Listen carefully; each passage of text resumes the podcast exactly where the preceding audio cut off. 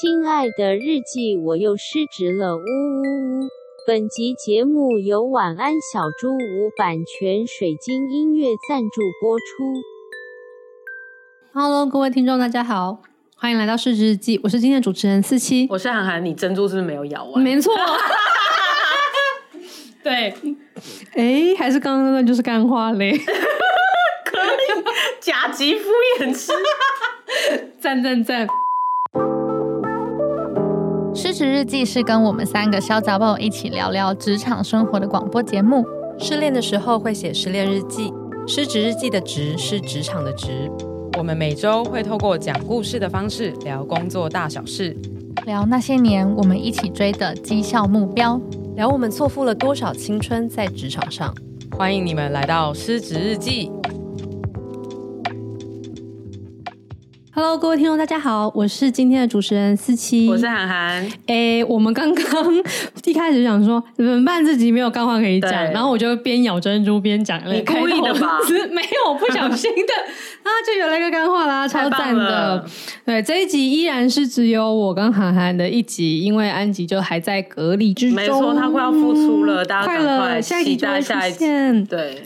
对，那这一集呢，我们其实是要延续上一集在讲金钱焦虑的这个主题，所以如果有听众点开了之后，发现上礼拜的你还没听的话。建议可以先回去听，对，或者是你这一集先听完，然后你再回去重刷上，也是可以，也 OK，也是可以，反正我们都会赚到播放量。Yeah, 那反正其实上一集呢，其实是比较关于哎，为什么人会有金钱焦虑？我们讨论了很多、嗯、呃家庭相关的事情，然后有几个蛮好笑的事件，嗯、包含补习费忍球事件啊，或是吃随意鸟地方那边 k 笑、啊，对对对对对，对，就是聊了蛮多，就是呃，因为我爸妈的关系不好，嗯、所以导致了就是。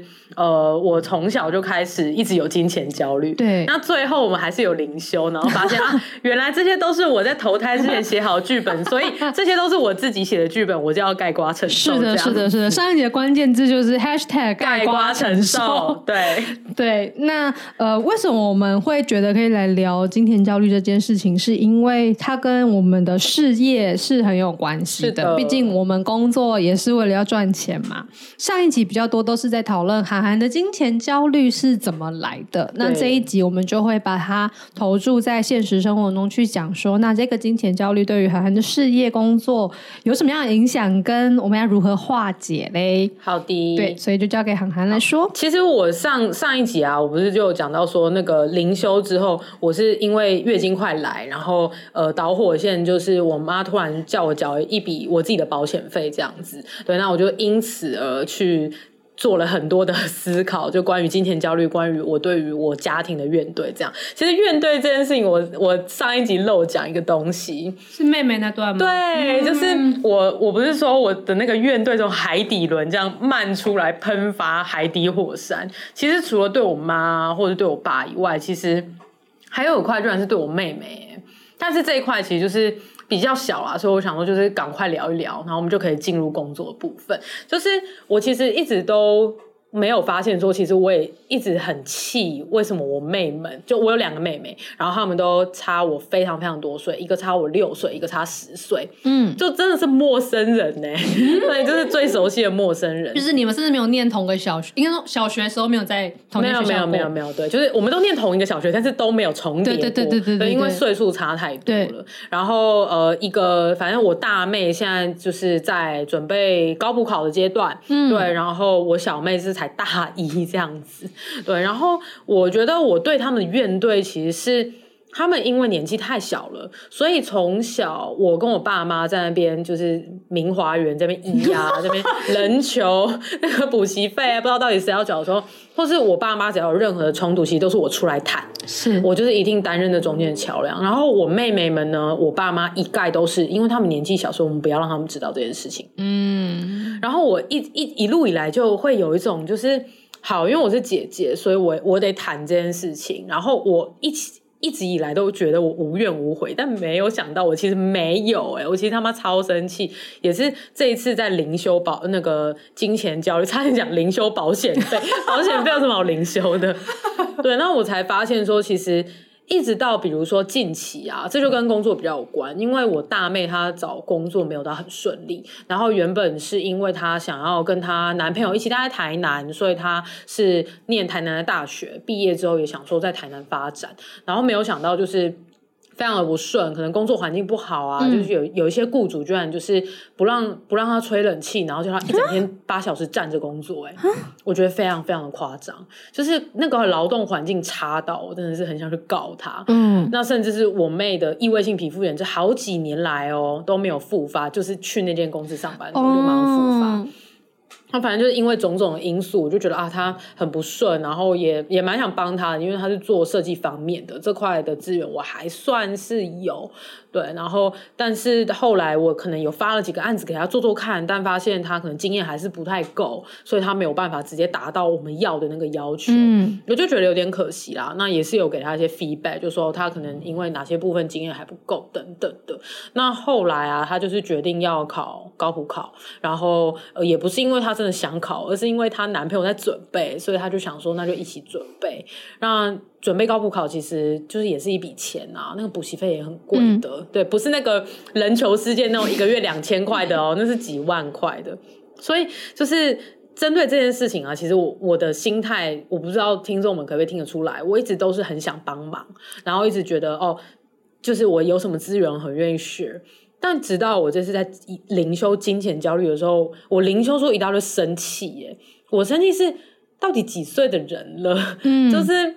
自己的那个职涯怎么想的那么不清楚？嗯，然后我们家也没有有钱到说可以让你这样一直的没有收入。然后，如果你要去准备高普考，花这笔钱跟浪费这一年，然后爸妈要帮你出生活费，那你就应该是真的想清楚了，然后很认真、很认真的去冲刺，而不是说抱持着一个反正就考好看的心态。就是就我妈跟我分享的，我妹自己也觉得自己不会考上，因为我就。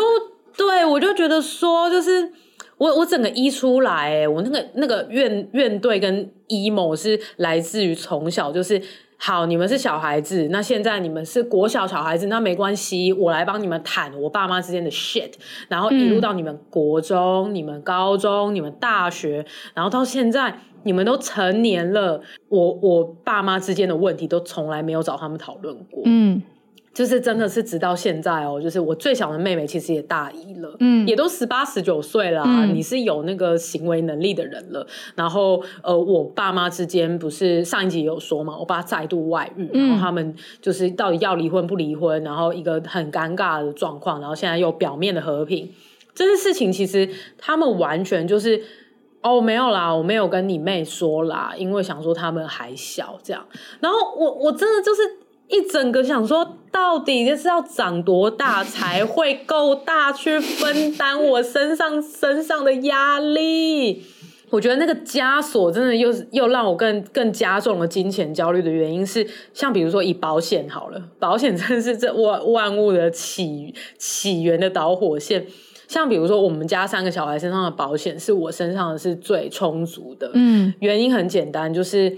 我爸妈后来的经济状况真的就没有当初那么好，而且呃，三个小孩的的压力其实也是有的，所以就是到我大妹身上保单就是一张一张的减少，然后到我小妹身上那个保障就是只有最基本的这样子。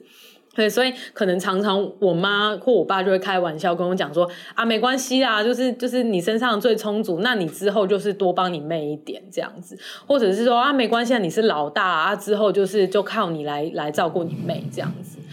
然后我以前都会觉得啊，没关系啦，反正我拿比较多资源，我这样好像也是合理。可是我现在想想，我觉得不对啊！我又在盖瓜承受。对啊，你们之间的那个经济能力有问题，没有办法给三个小孩一样的保障，那到底关我屁事啊？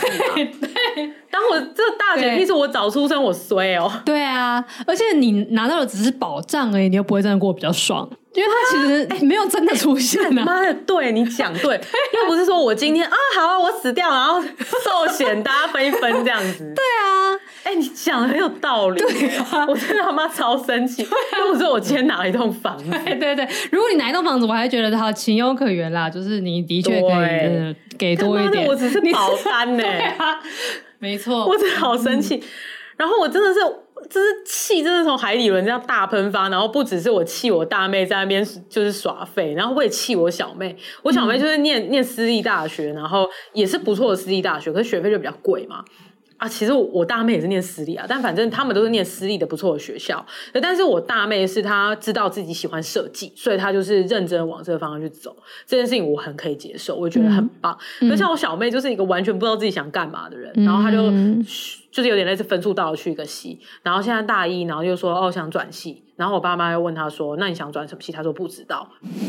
哦，我真的很想扒下去哎，然后我就觉得说就是。干嘞，就是 真的干嘞，就是说干嘞。你到底要当小孩多久？嗯嗯、然后我就会觉得，我妹们真的可以出来谈嘞。对啊，对我就是心里的真的是很想要跟他们说，你们知道家里状况真的没很好吗？嗯、你们知道爸爸有些时候卡费是要我缴吗？嗯、你们知道姐姐不是很有钱的人吗？就是一整个很气耶，就是一种。对，我平常没有在管你们，然后我也不想管你们，然后我也不觉得我的自我认同也不是你们的姐姐，因为我觉得就是真的太像陌生人了，嗯、然后他们也不了解我到底在干嘛。嗯，那我是有想要造大家庭没错，但是你们也可以就是。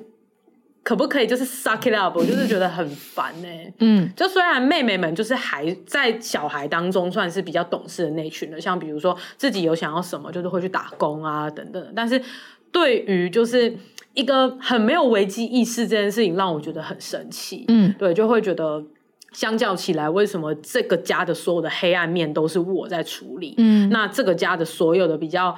纯真，或者是可以比较无忧无虑的，就是去玩乐啊，然后去当一个孩子，就是不用去承担那些东西，嗯、都是你们在享受这件事，嗯、因为你们年纪很小。嗯嗯嗯，我真的觉得超级 fucking 神奇的。嗯，好，这就是，哎，就是怨对妹妹的怨对。对啊，然后这件事我觉得蛮特别，可以分享，就是因为他是我从来没有，我就活了大概二十九岁吧，我第一次就是有。发现自己其实有这样子的的神奇潜藏在我的潜意识当中，嗯，没错，所以金钱焦虑这件事情真的是方方面面的都在荼毒着我呢。而且你刚刚讲说，到底要长到多大才算是够大到可以去处理这些事情的那个呼告，我觉得超级。有深度的，因为其实像你是在什么时候需要面对这件事呢？是在你小二的时候，因为想尿尿起床的时候，你就被迫要面对这件事情。那小二显然，我们客观来看，绝对不是一个够大的时候，没错。然后你没有得选的要处理这件事了，但是你的妹妹们却是。一直到他们都大 二十几岁，都还不被认为是够大的时候。是啊，但这个事情我觉得听起来好像蛮多因素的啊，今天就不细聊。但是这个事情它会让你感到愤怒，我觉得是非常之合理的。对，而且其实他又又会扣回金钱焦虑，因为还包含一个期待，是爸妈给你的期待，就是你是大姐，你能力最好，嗯、所以你在物质方面也应该要照大家庭、嗯、这件事情，让我觉得，就是对我来说真的是一个枷锁。哎，我觉得我们三位娇女有一个很特别的共通点，我们其实个性差蛮多的，嗯、然后有一个共同点是我们三个人都是老大。哎、欸，对耶，嗯，真的耶，对，然后呢，就是而且有趣的是，都算是偏多的。小孩数量，啊，你不是就你跟你妹？但是我有一个大堂弟跟一个大堂妹，哦、然后我们其实是四个人一起长大，因为我们在同一个家里面，哦、我们家里是十几个人住在一起的那种。那所以就是基本上我们是一起的。然后安吉也是一个妹妹一个弟弟，他们是双，我记得是双胞胎，对，是双胞胎，然后年纪也差蛮，年纪也差很多。然后因为刚刚韩讲说，呃，你会被期待在物质上去照顾小孩，就是照顾你的那个妹妹们。然后我我想起来，我的小时候是被。期待是在行为榜样上面要去作为他们的表率。Oh. 那这个事情我非常简短的说，就是曾经有一件事是我的堂堂弟大概小我四岁，然后他有一次呢，就是在家里玩打火机还是干什么的？哎呦，这危险，超危险！他就把家里某一片柜子就是烧掉了。哎呦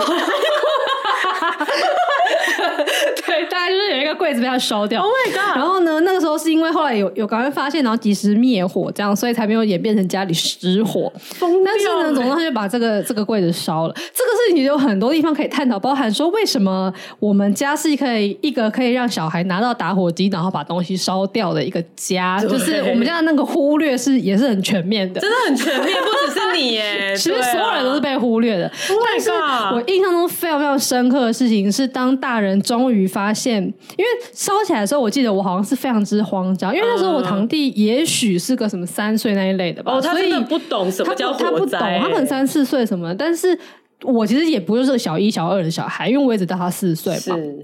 对，然后反正呢，就是我已经开始在那边哭，我不知道我不知道该怎么办。嗯、然后呢，大人们终于发现，然后总算总算把那个火扑灭的时候，就是我们所有人都被罚跪，然后我还被打。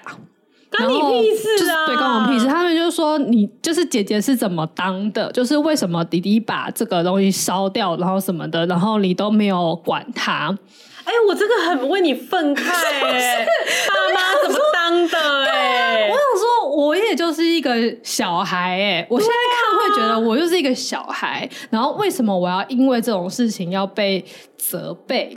然后，对啊，他不是你的责任呢。对啊，但他们会觉得，就是大姐其实就应该要照顾你的弟弟妹妹们。所以，这个这个故事，我觉得可以说明的是，虽然他们不是我的亲生弟妹这样，但是我其实是被赋予了要照顾他们的责任。然后这件事情呢，又可以追溯到我爸，也就是这样子在照顾他的弟弟妹妹们，帮他们还债这样。对，而且这个事情是从很小的时候就开始哦，因为我我因为那个上一辈他们那个很多。兄弟姐妹嘛，然后所以呃，我爸跟我最小的叔叔其实差非常多岁，差到是我爸跟我妈要结婚的时候，我小叔叔好像还在还在念国中吧。我差点要以为你小叔叔当花童，我吓疯，吓死！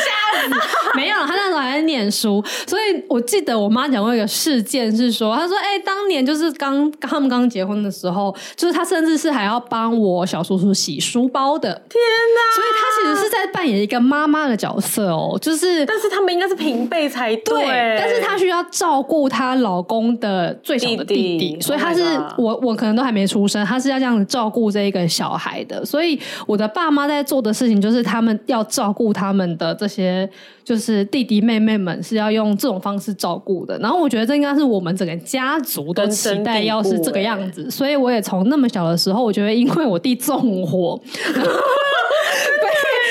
你被连坐哎，对啊，然后这这个事情就是很反映在我的那一一切，对于例如我的个人的形象要足够的完美啊，啊然后我需要被我我不能够失败，然后必须要什么事情都要做得很周全，然后要让大家都喜欢我，对。对的这些事情，我觉得它完全都是同一个阴影。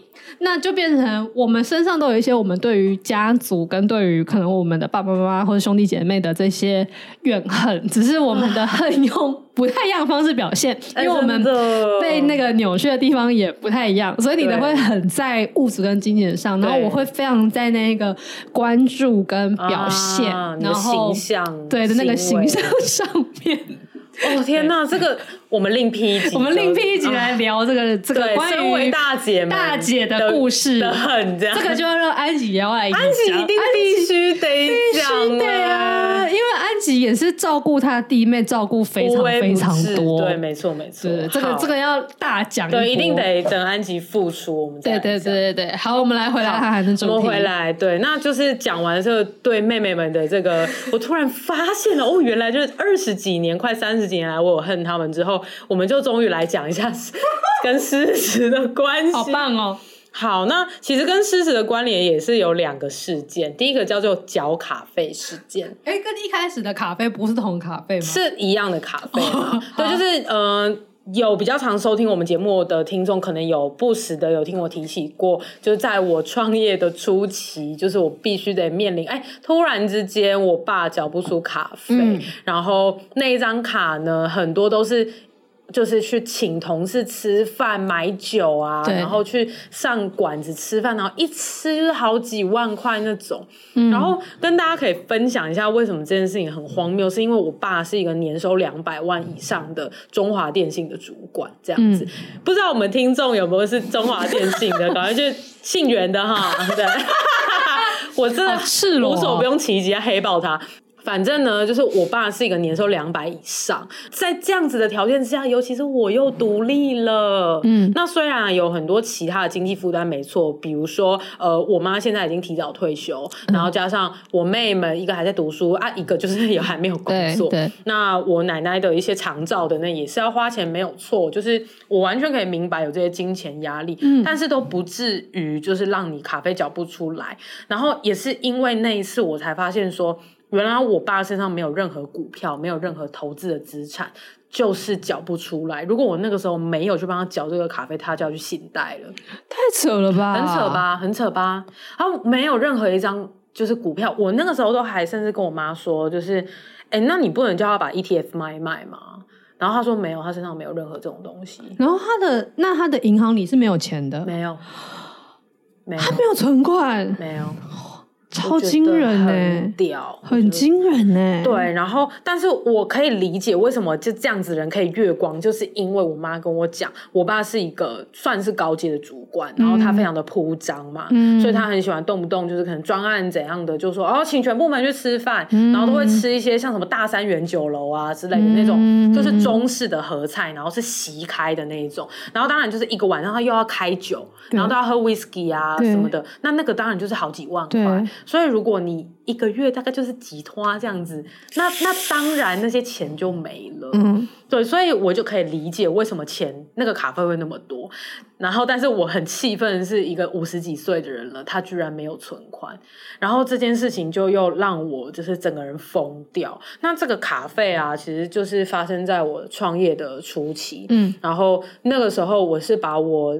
就是前面工作五六年以来，所有的存款，就是很愚蠢的梭哈进我公司的资本额了。那呃，也跟听众们分享一下，资本是什么意思呢？就是你要开一间公司的话，那你就必须要去跑行政的手续嘛，跟政府说你要成立这间公司。嗯、那这间公司的资本呢，就是你在开公司的时候，你要存入账户里面的那个钱之后，就会是公司的钱，就不是你的钱了。所以如果我要把那个钱拿出来，我是必须要有凭证的，比如说、嗯、啊打桶边，然后哦这是公司花的钱，这样我是不能够掏空这个公司的，不然的话，这个法律上面就叫做。做呃谎报资本额啦，嗯，对，所以就是，所以呢，就是我那个时候，我手上的钱几乎全部都卡进我的公司了。然后我也因为创业初期的关系，所以我也没有拿什么薪水，所以我身上的存款大概就剩个十万左右。嗯、然后就开始在那边创业。然后呢，就是这个时候，我爸就发生了这件事情。嗯，而且我觉得很生气的就是，我爸不敢来跟我讲，然后他就是透过我妈这样。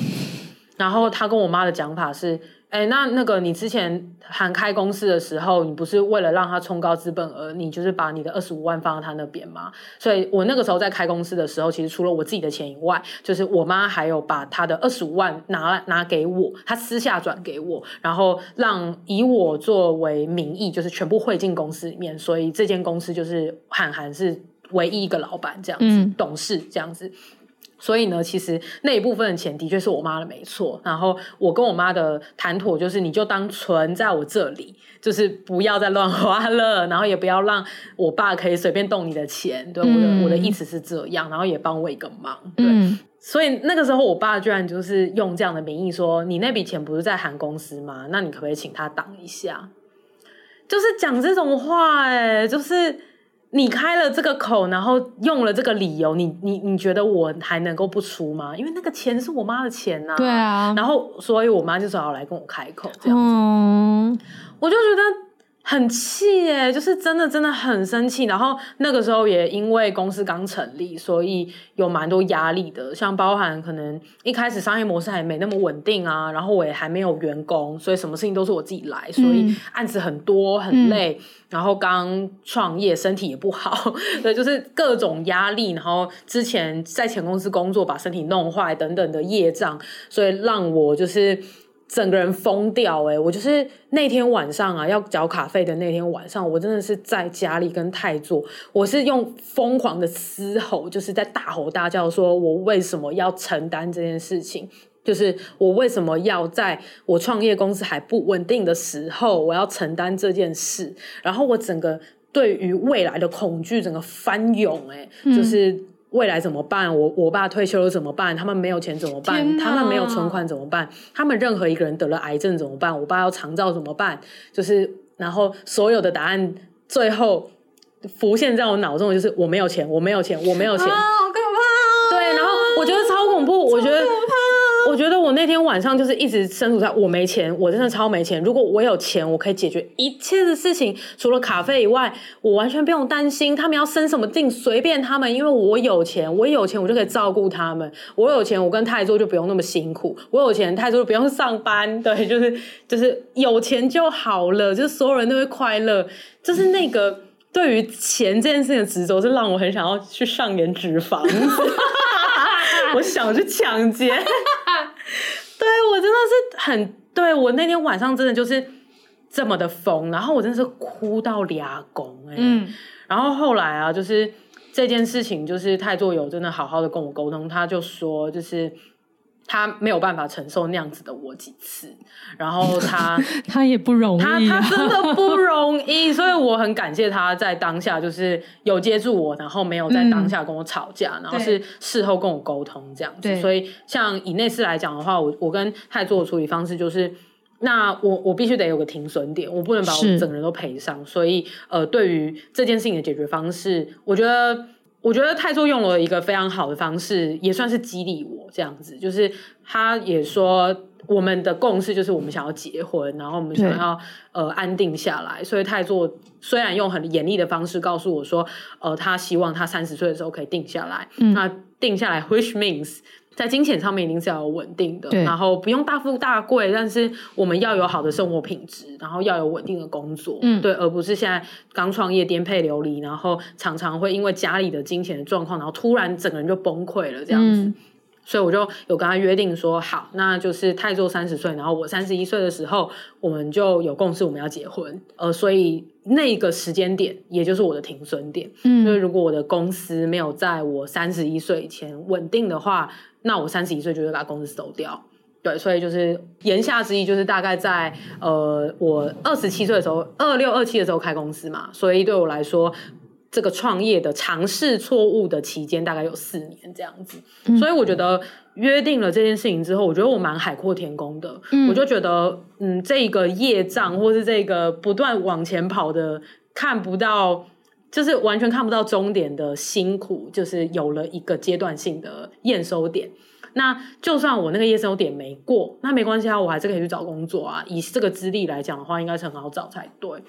嗯，所以我就我觉得这个目标有让我比较没有真的在那个金钱的漩涡里面，嗯，对，我觉得真的蛮重要的，嗯，所以这个就是跟狮子的关联，因为工作压力，然后再加上这一个家庭的 trigger，就让整个金钱焦虑大引爆，真的 真的超恐怖，所以后来啊，就是我就得出了一个消告方程式，就是。涵涵在什么样的状况之下会变成消告呢？就基本上就是健康加金钱，嗯，然后那个金钱基本上应该都会是跟我家庭有关，嗯，只要这两个事情同时发生在一同个时期，我就会崩溃，嗯。嗯，那也就是那个缴卡费事件，其实就是一样嘛，因为那阵子我身体非常不好，我常常可能呃工作到一半耳朵很痛。那个耳朵痛是我去看耳鼻喉科找不出原因的啊，是心因性的那一种，心因性的耳朵痛，那不然就是头颈症候群。嗯，对，那记得那个时候，对，那个真的很不舒服，就是脖子很痛，然后晚上也睡不着，然后但是。我觉得那就是一个非常恶性循环，因为压力很大，但是你的压力是来自于公司的不稳定，所以你会想要工作而让公司稳定，然后就会让你的身体更糟。对，所以我那个时候的身体状况是非常非常糟糕的。然后在那样子的状况，极端高压，然后身体又不舒服，所以再加上那个家人来跟我谈钱的事情，我就一定会爆炸。嗯，绝对绝对绝对会爆炸。嗯嗯。之后好像也有再发生过一次。嗯。也是因为那阵子身体状况不好。那一次的身体状况不好，可能是因为经前吧，经前症候群，月经的那个月经，对对，对，然后好像又再有一次，我妈又再请我帮我爸缴卡费，就缴卡费有发生两次，对，有两次，然后那次又保了，所以泰座才跟我做了那个结婚稳定的那个约定，这样子，那个约定其实是蛮严厉的。就是如果在他三十岁，我三十一岁的那个时候，我们没有稳定，而我没有要改变的话，我们就会分手这样子。天哪，连婚都不结了。对，就是也不会，也婚都不结就算了，就是也不会在一起了，嗯，我们就会分开这样子。嗯，因为他就是想要定下来。嗯，这件事情其实是一个，老实说，客观来讲，应该算是蛮有压力的一个条件。对，对，但对我来说，反而是减轻压力。嗯嗯，因为那反而是我的解套啊，因为我。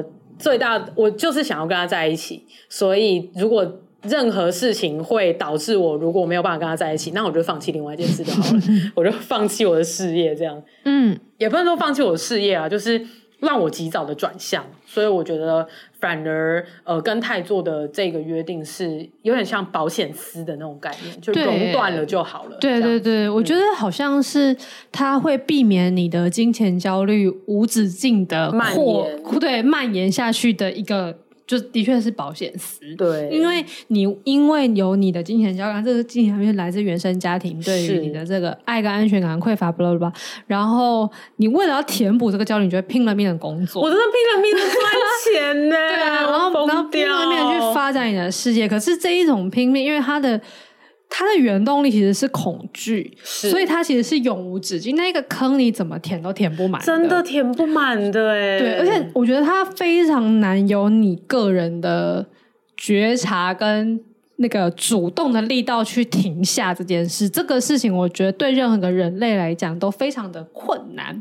所以有一个外在的事件可以设一个停损点给你，反而是好事，就是告诉你说你就是做到这里，不能够超越这一条线。对，它反而是给了你那个，就是你的焦虑可以有一个很明确的界限说，说好到此为止，未来其实不会再这样下去。所以我蛮可以理解你的那个。反而因此感到海阔天空的那个情绪是什么？嗯、因为他其实在遏制你的那个无止境的金钱焦虑。对，我觉得真的真的蛮恐怖的。嗯，然后我就突然想到一件事情，我好像在高中的时候吧。然后我跟我阿姨感情很好，嗯、阿姨是我妈的姐姐这样子。然后我阿姨她没有结婚，然后她其实事业发展还蛮成功的。哦、那她其实就把我们这几个小孩真的当成她的女儿这样子，是真心的当成她的女儿。然后有一次我记得也是在我高中的时候，阿姨就突然跟我讲说：“哎，涵，你真的把钱看得好重哦。”我忘记我们在聊什么了，但是我现在想起来就想说。嗯，原来我就从小，然后就是阿姨就已经有发现这件事情了。嗯、我觉得 Oh my God，就啊，我就觉得真的很烦啦。嗯、然后像我爸妈的金钱问题，其实我妈如果无法解决，她最后还是会去找我阿姨。对，所以因为我阿姨很有钱嘛，对，所以其实我妈如果有什么钱付不出来，其实她都会去找我阿姨。嗯，对。然后我就现在想起来想说，对啊，就是。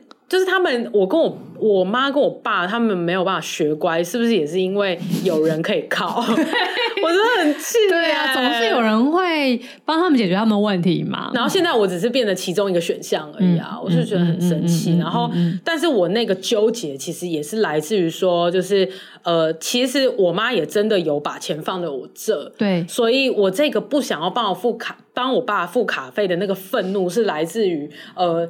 他没有办法好好管住他的钱，然后甚至要来跟一个刚创业还在努力中的女人拿钱的这个气，但是我又不能够真的气出来的原因，是因为的确我妈是真的有把钱放我这，我是真的伸手拿了，嗯，我就这个气就变得有点不正当，对，知道吗？对，气不出来，气不出来。然后我我后来我就是。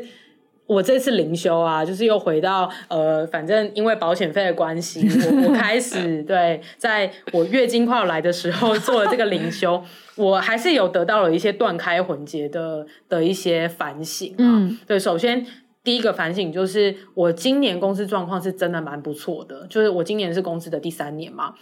然后可以预期在年底的时候应该会有几百万的进账这样子，对，就是约都签了，就是等钱进来，等等东西交付完这样子。嗯、所以等这一这一大笔就是这这些都进来之后，我就是想要把呃当初我还欠我妈的那些资本额，我也不想要管什么帮她存钱还是杀小的，我就全部退还给她。嗯，她未来到底要怎样，我真的随便，就是。嗯就是我爸要把他钱花掉，好随便，那是你们自己的事情。对对，然后还有另外一个比较大的决定，应该是跟房子有关。嗯，因为呃，我妈现在手上其实是有投资的一个房地产，然后那个房地产呢，其实没有到很好处理，对，但是目目前有在尝试的要把它卖掉这样子。那卖掉的话，手上预计应该可以有个四百万的现金。那原本是有跟我妈聊过说，哎，那那四百万的现金有一半就。大概两百万左右是可以提供给我跟泰座去买房子这样子，嗯，那其实那个时候聊的时候蛮感动也蛮开心，这就是我妈好的一面啦。嗯、对，因为我其实一直都跟泰座承诺说，就是如果买了房子，房子一定是登记他的，这是我的一个心意。嗯、然后这个心意不只是我真心想要这样做，我是想要透过这样的方式，也是可以让泰座的爸妈是可以认可说，我其实是一个。能够照顾你们女儿的人，嗯，对，那我们也是很稳定，然后这也是我的承诺，这样子，我是心甘情愿的，嗯、不是那种啊被逼啊低卡上面那种，不是不是，对，我是真心诚意的想要这样做。那没想到我妈非常支持、欸，哎，而且我妈是支持到说，就算那个头期是她出的，她还是愿意登记泰座的名字，这样子。其实这件事情让我跟泰座非常非常的感动。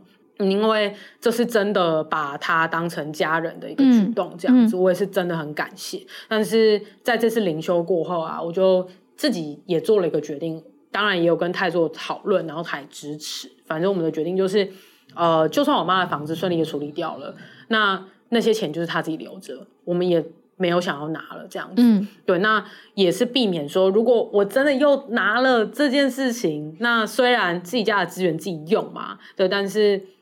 这样子只会让我跟我爸爸妈之间的那个金钱跟爱的纠葛更加的 纠缠不休，无止无尽的下去。无止无尽，所以我觉得就干脆我们自己努力一点，那可能就是再晚个几年买房，那也没有关系。这样子，对对对，对，所以这就是呃，可能最后针对这整次大灵修。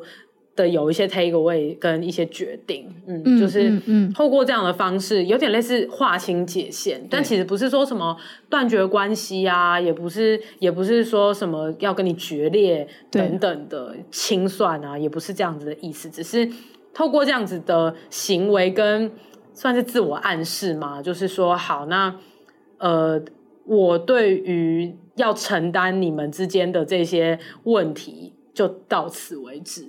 嗯，对，那我也不想要再去觉得说我一定要站在我妈这边，还是我一定要恨我爸等等，反正那就是你们的事情。那关于钱的种种，那你就把这笔钱好好自己的留着，我自己心里也比较过得去说，哦，那至少无论如何，我妈手边还有这个这几百万，那我在。打拼我的事业的的过程当中，我也不会一直在给自己压力，说，呃，我爸妈好像快要没钱了，然后我好像要赶快赚大钱、功成名就，才有办法养得起这一家子。嗯，对，嗯、就是他手边留有这个钱，嗯、我自己的金钱焦虑也比较降低啦。嗯嗯嗯嗯，嗯嗯嗯对，所以这大概是我整整趟灵修下来 对最后的一些决定，然后。的希望工作就是可以顺利啦，嗯、对，然后让我可以在今年年底的时候做出这个行动，这样子。欸、我刚刚在听你讲最后这一段的时候，我突然之间发现一个我们之前聊的时候我都没注意过的事情，就是在你谈到金钱焦虑的时候，会会一直有一个。钱不够的这个意向出现，有哦有哦。然后这件事其实，我觉得对于每一个人来讲，钱永远都是不够的啦，的钱没有够的一天啦，衣服也没有买完 的，包包也是啊，钱是不永远不会够的。可是我觉得大部分的时候，呃，也不一定是大部分啦，应该说有一些人。就是在想钱不钱都是永远赚不够的的这个时候的感觉，比较像是因为我还是想要一年去试试东京啊，我想要买很漂亮的名牌包啊，因为我在说的是安吉吗？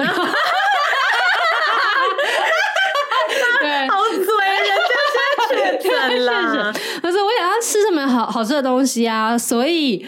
所以我的钱不够，因为我想做这些事情，但是我钱不够，没办法做嘛。可是你每次在讲钱不够的时候，你后面带的那一些因为什么的，都是要是我妈老了之后。就是生病怎么办？啊、然后要是他们发生什么事情怎么办？然后要是我们家的什么什么状况的话怎么办？对，你很往那个风险的那一个方向在想钱这件事情。没错，这也完全体现体现在工作上。我在工作的任何决策都是极端风险趋避。对对对对对对对对对。然后我觉得那个事情就是回到你。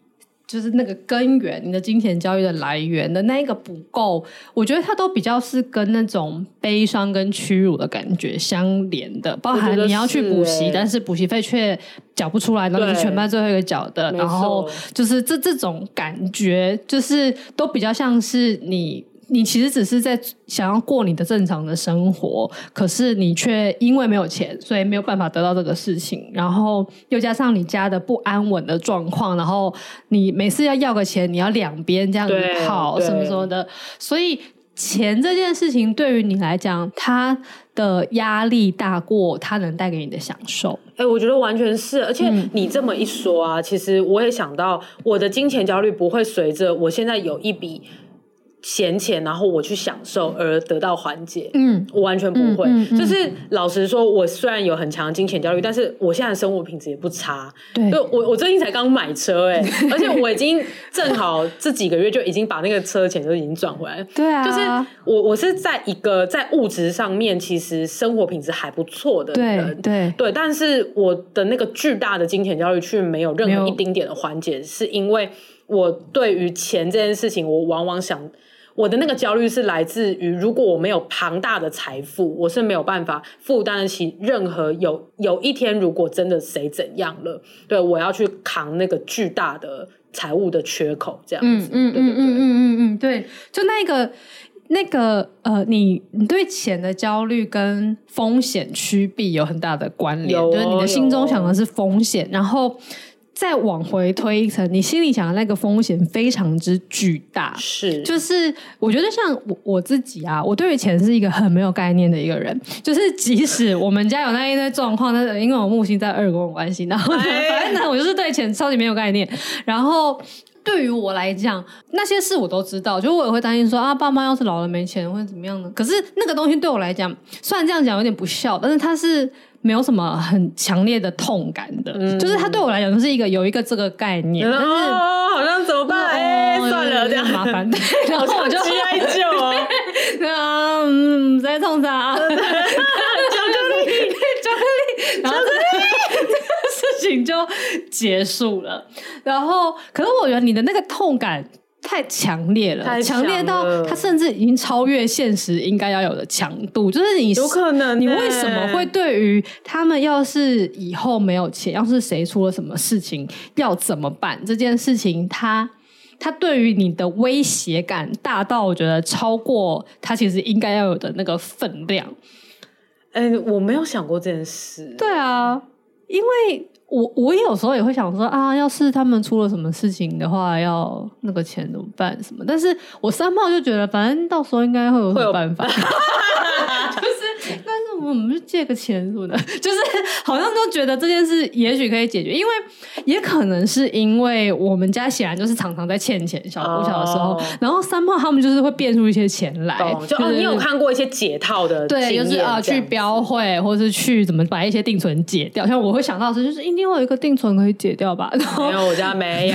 对对对，然后是各种，就是反正就是或许是房子抵押，对，房子卖掉，然后改成租房子，这其实也可以。对，就是好像就是会有一些方法，所以我不会真的觉得他有到我需要说，我要必须要在银行户头里面放个。五百万来做这个事情，对，因为哦，就是话说回来，我觉得我我前女友跟你的状况就是很像，那个年收入六百万，那个很屌，那个很屌。就是他，因为我们的那个分手有一个导火线，就是他觉得说我们已经到这个年纪，也该要步入婚姻了。然后，但是他对于就是金钱跟事业这件事情也是非常之焦虑。我们这果然老师说的是对的，我们都是一群对金钱有真的匮乏的人，不然我们不会凑在一起找他喝酒。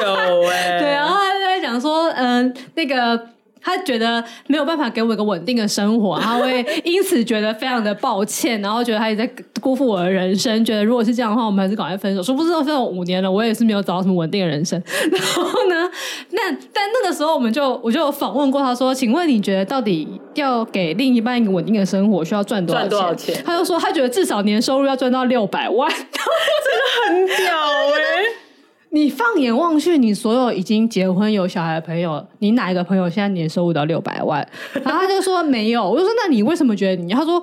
我就是觉得应该要啊！你看，就是什么，如果你要你要养小孩，你可能就要花个就是怎么多少多少钱，一个月要多少钱，然后你看要给爸妈多少多少钱，然后要是爸妈怎么样，又要怎样怎样，他在那边全部那些东西随便条列出来之后，他就要再乘以三倍，就是他真的这样都列出来。我想说，你那些东西全部加起来也大概两百就可以了。然后他就说，可是你可能又可能有个什么意外，所以还是要到六百。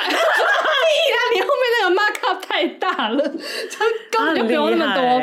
我就觉得那个状况是一样的，我完全懂，因为我我觉得就是经过刚刚你你细数他的那个那个故事啊，我发现我们有共同点，就是我们把整个家子扛在自己的身上，也有可能是因为整个家子太废了，对。对，就是因为很明显的就是我就是我家中就是应该是最会赚，而且头脑最清楚的人，是啊。是啊对，但老实说，呃，也不是说真的是完全没办法。像比如说，哎、欸，我阿姨很疼我们，而且我阿姨其实还算蛮富有的。哎、欸，对啊。但是我就会有一种，就是不要去，不要去到人家。对，因为像我阿姨可能也有我阿阿公阿妈要照顾，然后也是有其他亲戚可能是比较有状况的。对，所以我就会觉得一切一切都好恐怖。然后我在想也，也也可能是因为我从小也会被警告。那个警告是我爸很一哦，有时候他不会骂我啦，因为我成绩很好，但他会骂我妹，他会骂我妹说：“你再不认真哦，就是你你知道，就是我被之前之后，我们就一起去拾荒，一起去捡破烂这样。”然后我觉得好烦，就是为什么就是这对父母，就是从小无论是他们之间要吵架，他们之间要。无法取得对方的爱也好，或者是他们在管教的方式也好，所有的方式都要威胁我们，可能会没有一个正常的物质生活。嗯，我觉得这件事很烦。嗯，我突然发现每个家庭威胁小孩方法都好不一样哦。因为我之前有也有跟韩哥、安吉讲过，就是我我自己小时候最常被家人讲的、被大人们讲的事情，就是如果你不怎样讲的话。呃，我们就要把你丢掉啊！你是被警告这个哦，嗯，嗯，然后就会说你就要被抓去丢掉哦，然后什么，或是对，就是都是每次都是说抓去丢掉，一样的东西。哎，我完全没有被警告过丢掉这件事情。嗯，我这个这个警告。非常多，而且我后来发现呢，他们其实不是真的在威胁我，有时候他们就只是想要开个玩笑而已。就是有一些无聊的那个叔叔们，他们就是说，你看你在这样子就是乱丢东西或是干嘛的话，就是就是把你送把你送去丢掉哦，然后把你送走哦，或者是就是就把你怎样怎样，他反正都是跟丢掉是有关的啊。然后，所以我的那一切东西也都是环环相扣的所以我对于我的行为的那个在意是。是很严重的，因为我很害怕我会被丢掉。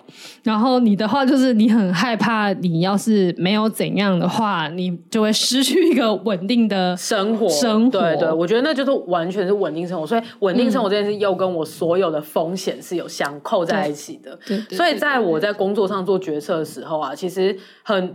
我觉得就是很多前辈都会说我赚钱速度很慢，对，也是因为我常常会怕东怕西。是啊，是啊，就是所有的 idea 或是新的想法，我第一个想到全部都是风险。但老实说，我其实也曾经有疑惑过，这样是不是不好，或者是说，呃，这样子的人格特质是不是其实不应该创业？那会让我失去那些杠杆的机会等等的。但我觉得我思考过后发现，好险我慎选战场。我选了一个让我可以在一个有这么高风险趋避的个性之下，我还是可以稳稳做的事业。嗯嗯嗯，因为如果我我今天选择的公司，或者是我选择的呃创业题目也好，是要走向资本市场的，像比如说融资啊，然后我们要画一个大饼给投资人，然后投资人就会把几千万给我。嗯、那那个其实老实说，大家都在赌嘛，因为是风险投资，风投风投就是这样来的嘛。因为大家都知道这件事情是有极大风险的，可是因为它可以带来的报酬非常的大，所以。以我们大家在深思熟虑之后决定，哎，以这个趋势来讲，我们可以赌这一把，这是一个很合理的事情，不然资本市场不会运作。这么这么多年嘛，对，但是我就是选择不是走这个路线，嗯、就是一个小公司，嗯、那我们就是自给自足，嗯、然后往我们自己的路发展，直一、嗯、成长，然后我们只做必要的扩张，然后呃，在任何事情的决策上面，我们都要呃非常非常的谨慎，嗯，对，那不是说不能有创新，而是这些创新都是在呃有一定的范围底下的，嗯，对，那我。的风险趋避的这件事情，我觉得 somehow 也有在跟泰做的约定之下，就让我可以被解放，嗯、因为我就会知道说，反正这四年我就是放手一搏，如果什么都没有了，我我还是可以在呃四年之后的那个停损点，安心的，就是告诉我说，告诉我自己说，没关系，我试过了，那我们就到此为止，嗯、就是公司就结束，嗯、我就好好去找份工作，嗯，对，这、就是在。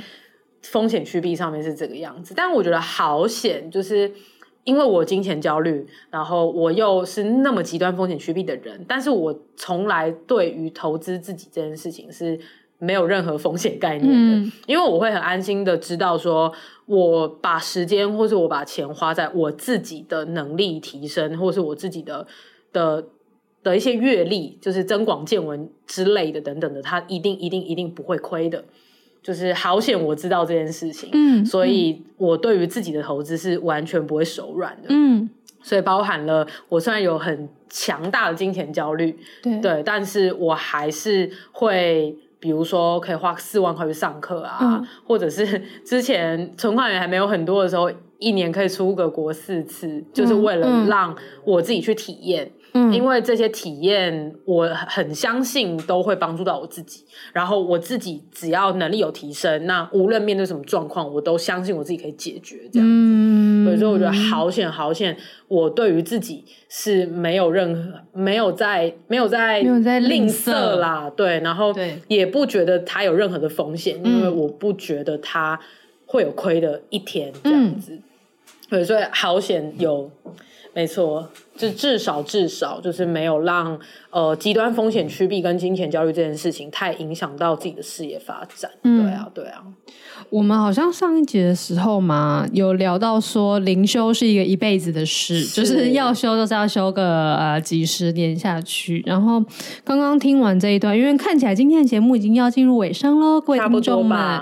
对，我最后想要提供一个灵修的思路给涵涵。哎，可以 灵修的思路，因为应该不是说。哦，我们今天讲完就哎，好，他可能可以是继续想一想的一个，对啊，就是继续一个事，就是因为我们刚刚上一集啦，追溯了那个对于金钱的焦虑的来源，是你小时候父母失和在那边踢皮球的事情，然后那个时候我有讲说，他们之间。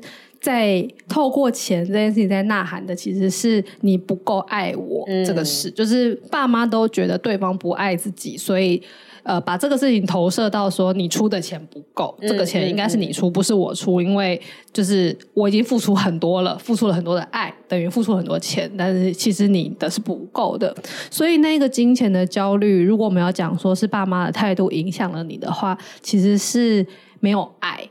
就是是因为爱不够，所以才会感觉钱不够，然后所以它的源头其实是这一个。所以如果我们回到这一个源头，想要去解你的金钱焦虑，到底从根源来看应该是什么的话，因为我们刚刚聊到很多关于钱的事，都讲到的都是恐惧，就是觉得不够，是因为有很多危险，然后那很多危险，我需要用很多的钱去。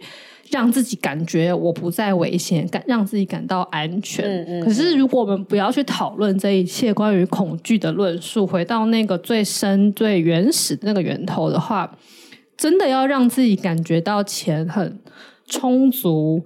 的根本之道是那个爱要是充足的，嗯，只要你可以感受到你的爱是源源不绝的时候，你就不会再对于金钱这件事情有那么多的焦虑了。然后，甚至包含对于家人的金钱的支持这件事情，现在听起来很多都是出于责任跟出于恐惧。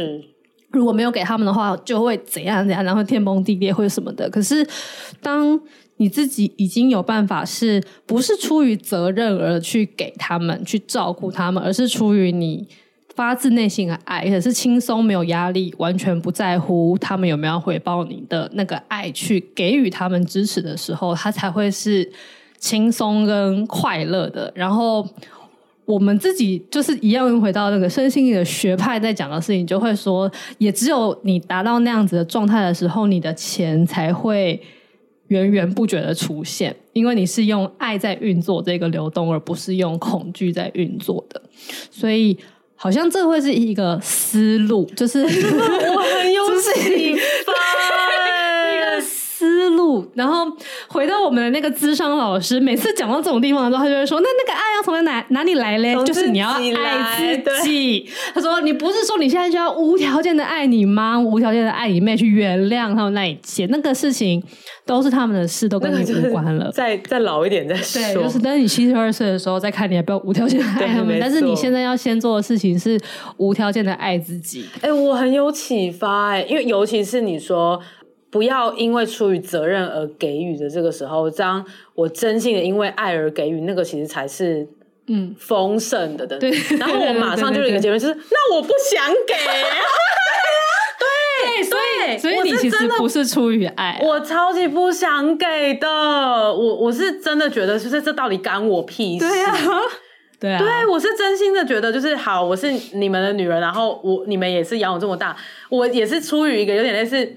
我们我们不要互相相欠啦，这种感觉在想要帮他们解决他们的经济，但我没有真心的想要、欸。对啊，对啊，你讲对了哎、欸，我没有真心哎、欸，所以、oh、如果是那样，那我觉得你的你现在的 CTA 非常之正确，就是你要停止给，对对，因为你的这个给也要停止拿，对，让这一切先停下来，对，先停下来，因为现在你的拿跟你的给都不是出于爱，真心，对，然后。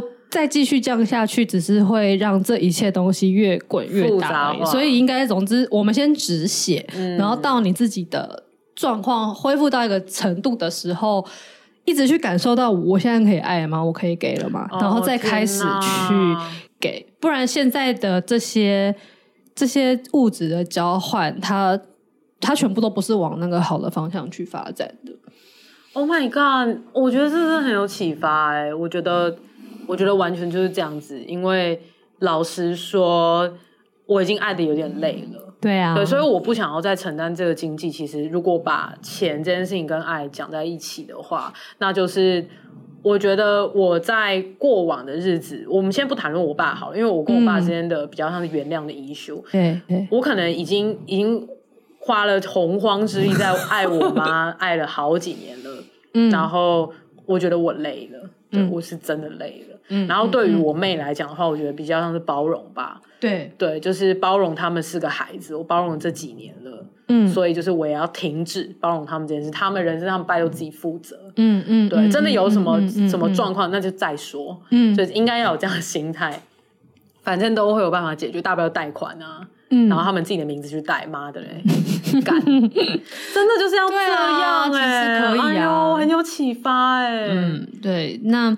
我我觉得这一题之后会有非常多可以继续延伸的事，所以我才会说这是一个思路。所以之后我们也许又会在某一天又开始，哎，对于这一题又有新的事情，我们又可以再来再来写聊一次，再录一次。就像我的失败，就是每隔三个月就讲一次是一样，永远都会有新的话题。我真的干脆把这一集拿拿贴给贴到我家的群组，让他们听算 所有人都来听一听，到底他们都对你一些做了什么？对啊，好生气哦，气死！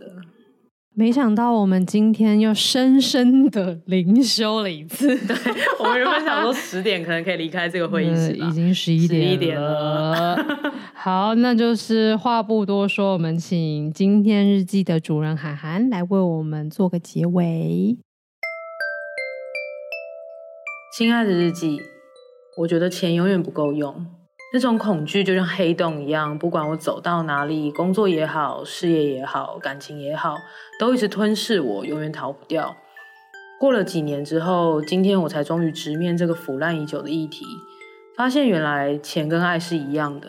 因为太爱了，所以永无止境的想要去给予；也因为已经付出了太多，自己暂时也没有力气再去爱了，所以不再愿意给予了。我想对于现在的我来说，先让一切暂停是最好的决定。或许让一切停止，过了几年之后，才有办法再次拥有去爱的能力。天啊，我不能再爱了，yeah, 我真的不能再爱了。妈呀！好啦，那这集就是灵修到这边喽，大家。我不能再听了，我不能再听了，不能再爱娇女了，啊、不行，不行，你们还是要继续听，然后还要在各大收听平台追踪 还要在 IG 跟我们聊天，啊、然后还要抖内我们超多。就你们这，你们刚好听到嘛？金钱就是一个爱的能量，所以如果爱我们的话，也可以选择给我们钱啦。爱我就给我钱。对，台女的那个名言，真的对，那不一定要是钱啊。说真的，就是一些只字片语，这也是一种爱的交流。或是跟我们大聊金钱焦虑，就是欢迎。对啊，这样子也可以。然后，那如果你觉得你不知道要聊什么，但你很想要表达你对我们的爱的话，的确，钱是一个不错的做法哦。提供给各位，还是要钱了。好啦，那今天就是聊到这边了。那四只鸡下周见啦！我是四七，我是涵涵，大家拜拜，拜拜。